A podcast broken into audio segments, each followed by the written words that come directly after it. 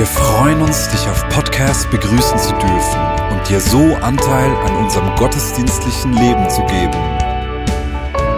Wir danken dir für jede Form des Mittragens. Mit einer Online-Spende auf der Website kannst du die Vision der Vinja Bern finanziell unterstützen. Wir wünschen dir viel Inspiration beim Hören der Botschaft und Gottes Segen.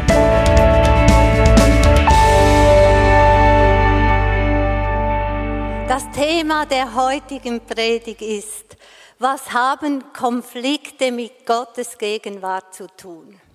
Was haben Konflikte mit Gottes Gegenwart zu tun? Dazu lese ich als erstes aus Matthäus 18, Vers 19 und 20. Und noch etwas sage ich euch. Wenn zwei von euch hier auf der Erde darin eins werden, um etwas zu bitten, was immer es auch sei, dann wird es ihnen von meinem Vater im Himmel gegeben. Denn wo zwei oder drei in meinem Namen versammelt sind, da bin ich in ihrer Mitte. Ich denke, die meisten haben diese Verse schon so als Trost und Beruhigung gehört, gelesen äh, und gedacht, ach bin ich froh, ist da äh, Jesus in unserer Mitte und haben wir diese Zusage. Aber in welchem Zusammenhang stehen denn diese Verse? Diese Vers, dass wir bitten können, um was wir wollen und dass Jesus dann in unserer Mitte ist. Im Kapitel 18 geht es um die Frage, wer ist der Größte, der Beste, der Wichtigste. Es geht darum, dass Gewalt und Geringachtung gegenüber anderen Menschen eine Möglichkeit sind, die Jesus anspricht. Es geht um Verehrungen. Es geht darum, wie gehe ich mit meinem Bruder um, der falsche Entscheidungen getroffen hat und der sein Leben nicht mehr auf Gott ausrichtet. Und dann um die Frage, wie oft muss ich vergeben? Und zum Schluss dann noch, was kann Geld alles mit mir anstellen? In diesem Zusammenhang sagt Jesus die Worte, dann bin ich mitten unter ihnen. Wo zwei oder drei in meinem Namen äh, zusammen sind, dann bin ich mitten unter ihnen. Wir als Vinja Bern sprechen immer wieder davon, dass wir uns nach der Gegenwart Gottes sehnen.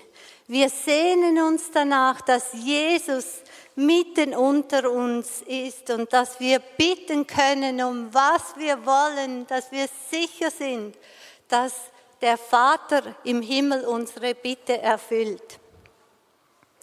Häufig wird ja dieser Wunsch in Zusammenhang gebracht, dass wir mehr glauben müssten, damit sich diese Worte bewahrheiten würden. Und ich möchte einen ganz anderen, für mich überraschenden Blick, den ich erst kennengelernt habe, mit euch teilen. Das Kapitel Matthäus 18 beinhaltet eine reiche Fülle von Alltagssituationen. Das Kapitel ist überschrieben mit Anweisungen für das Leben in der Gemeinde.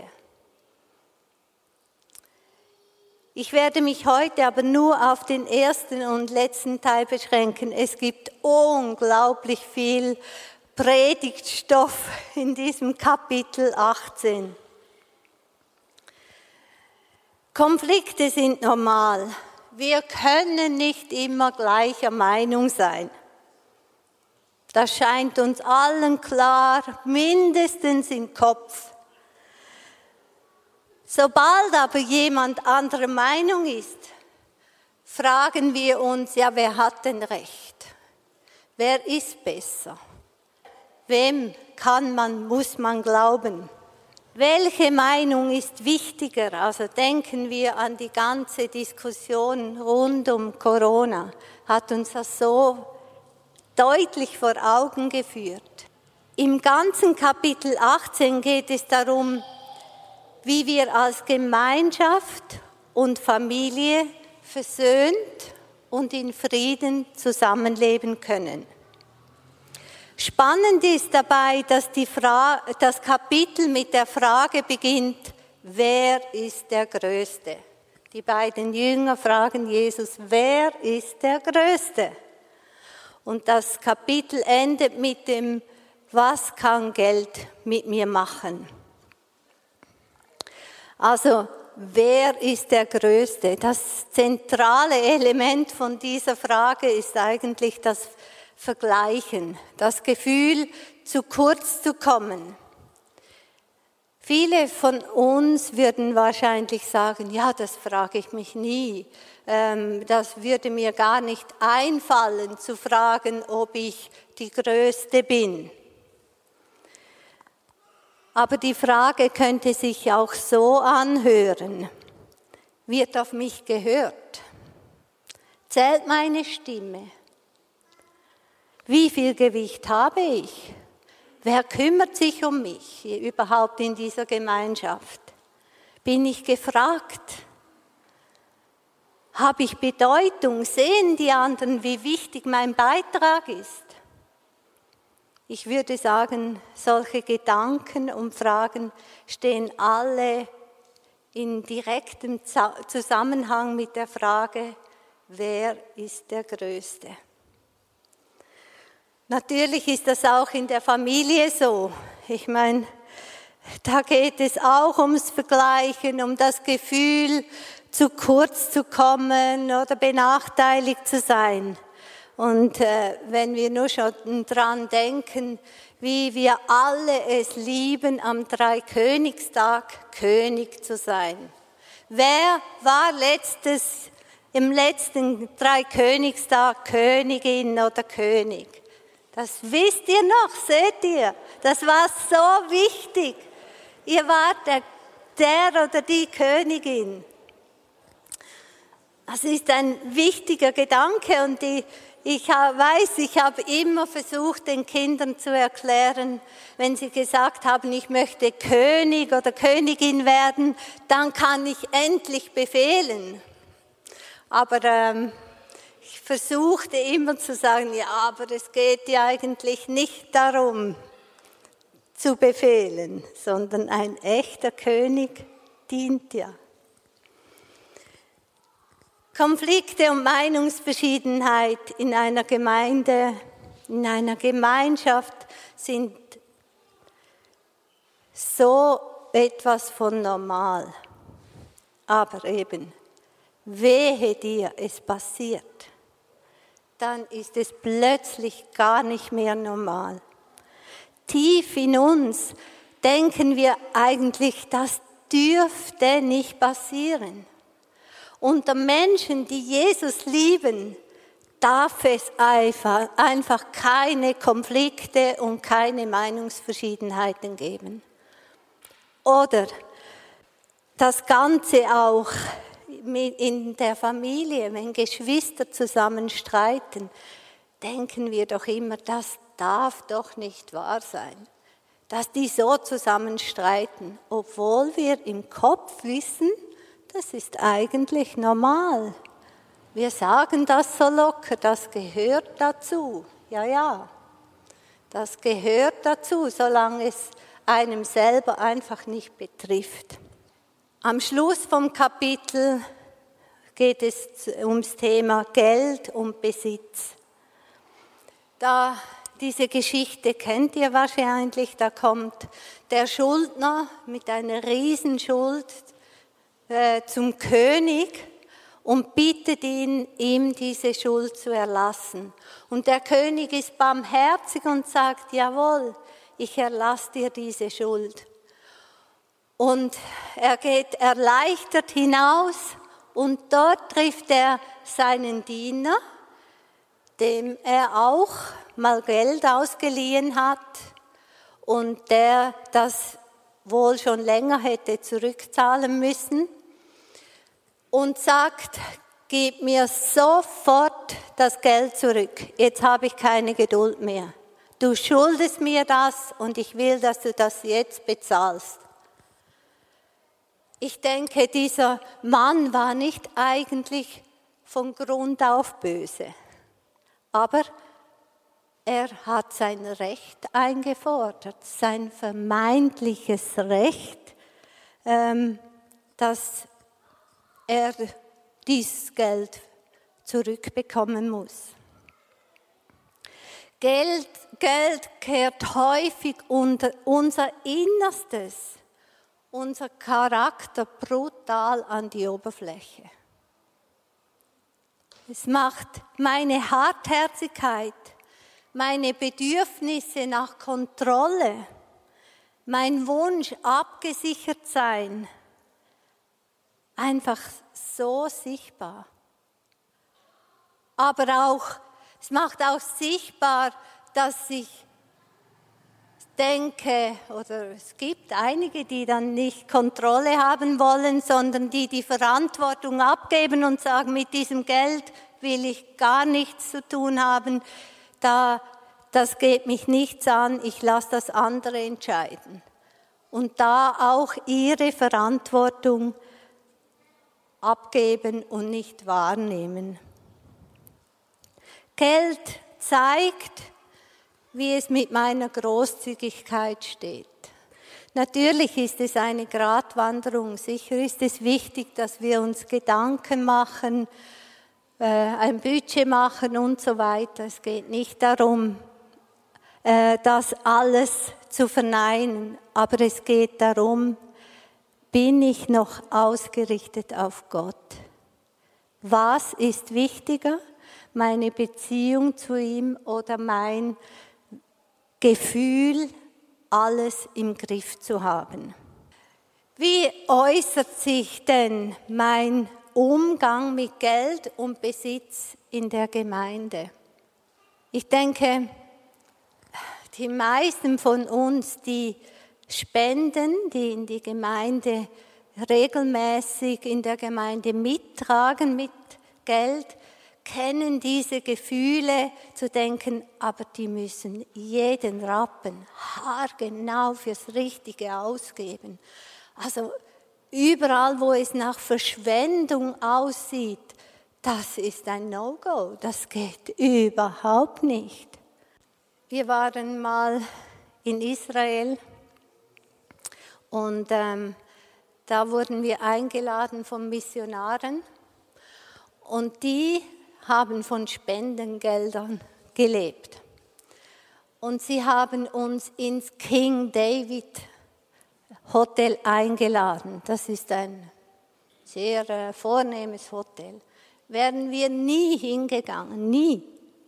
Äh, gut, wir war, hatten auch kein Geld dazu, aber so oder so. Es war einfach äh, jenseits für uns.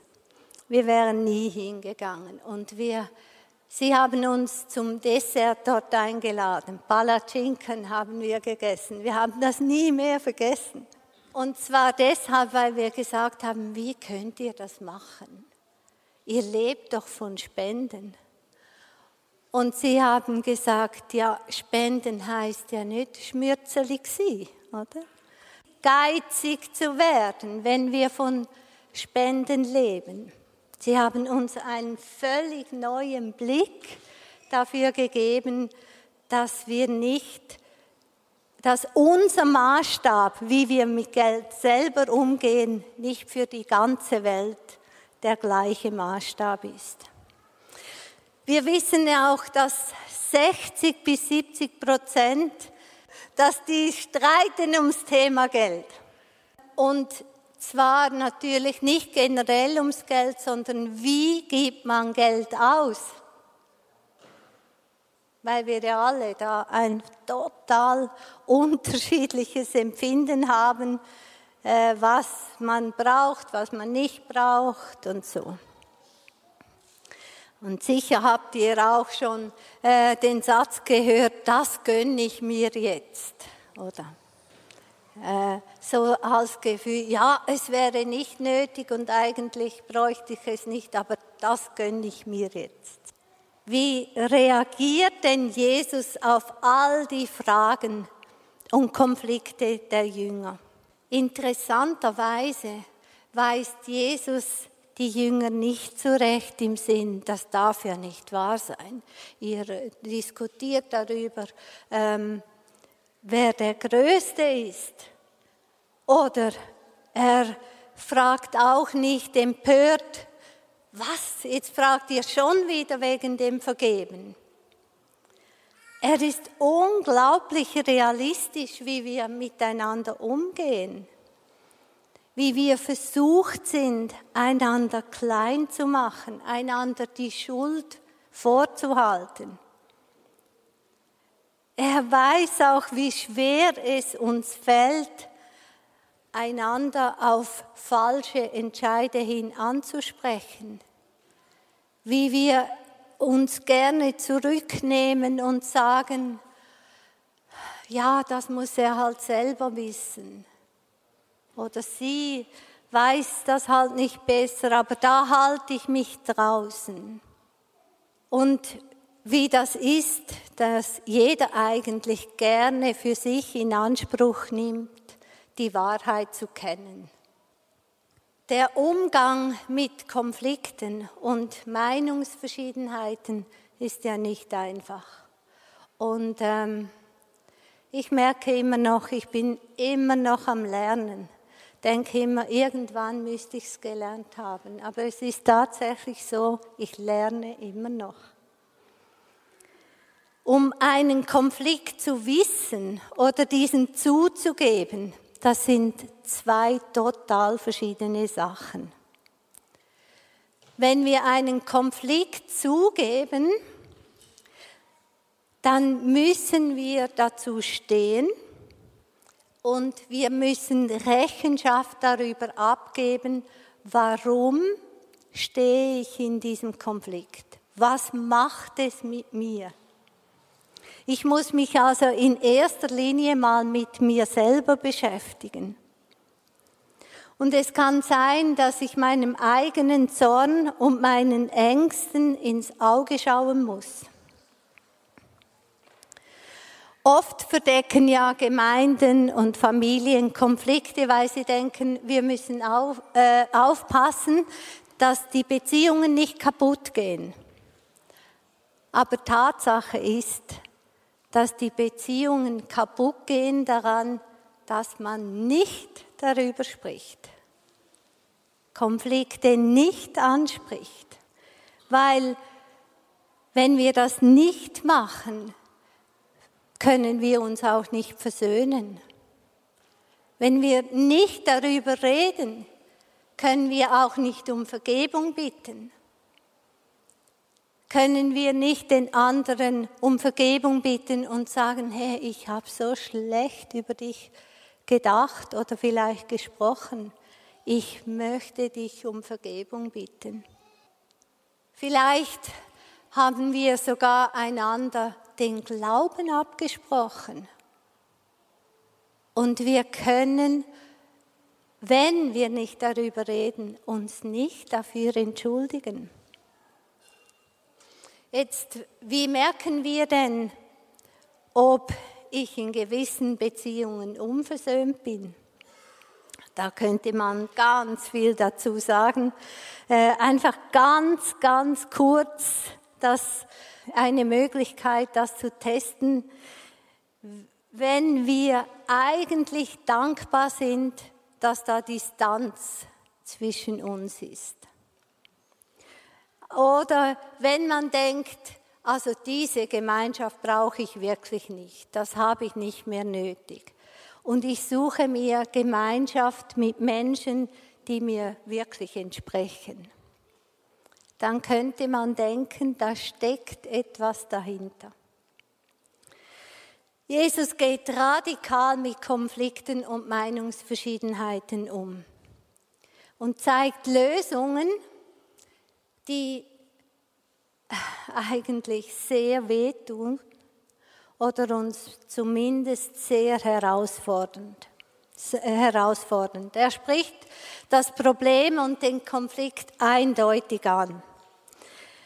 Er lässt sich nicht von der Angst zurückhalten, wie er oder sie wohl reagieren könnte oder ob sich eventuell einer der Jünger abwenden würde, wenn er das so direkt ansprechen wird.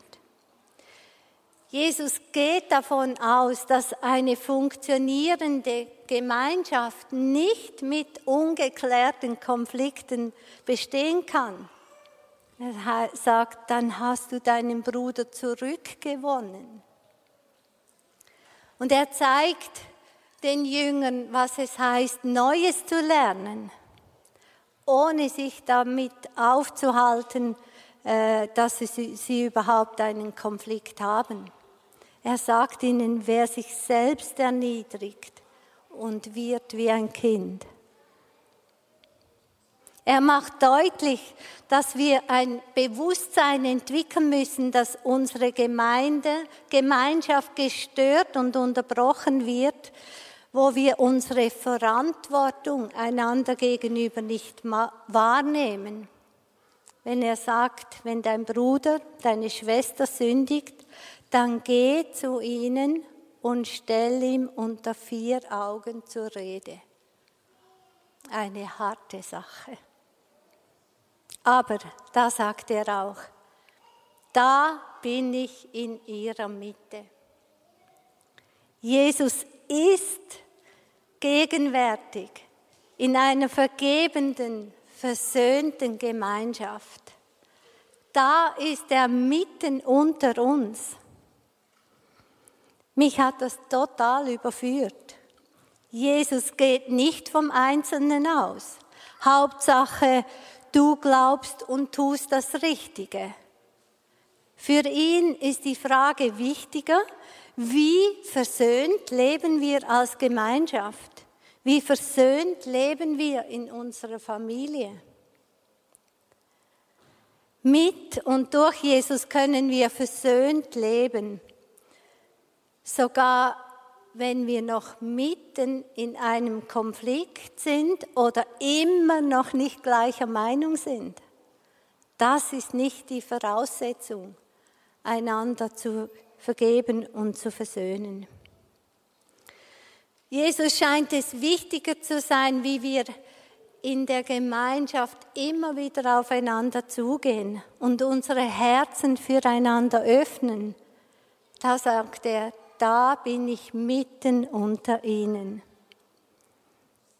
Da, wo wir einander verstehen wollen und einander nicht für das eigene Befinden verantwortlich machen, sondern selber Verantwortung übernehmen, sagt Jesus, da bin ich mitten unter ihnen. Wo wir einander verstehen wollen, wo wir den, dem anderen nicht das eigene Denken und meine eigenen Absichten, Ansichten aufzwingen wollen, sagt er, da bin ich mitten unter ihnen. Da, wo wir die Spannung ertragen, bewusst Ja dazu sagen, da bin ich mitten unter ihnen. Da ist es nicht abhängig vom Gefühl vom Einzelnen, ob Gottes Gegenwart da ist unser oder nicht. Unser Umgang mit Konflikten und Meinungsverschiedenheiten schafft den Boden, dass Jesus mitten unter uns ist. Dann ist seine Gegenwart da. Da bin ich mitten unter ihnen. Was für eine Zusage. Da entsteht Gemeinschaft, da entwickelt sich Koinonia. da bin ich in ihrer Mitte. Nach dieser Gegenwart sehne ich mich. Dafür will ich mich einsetzen.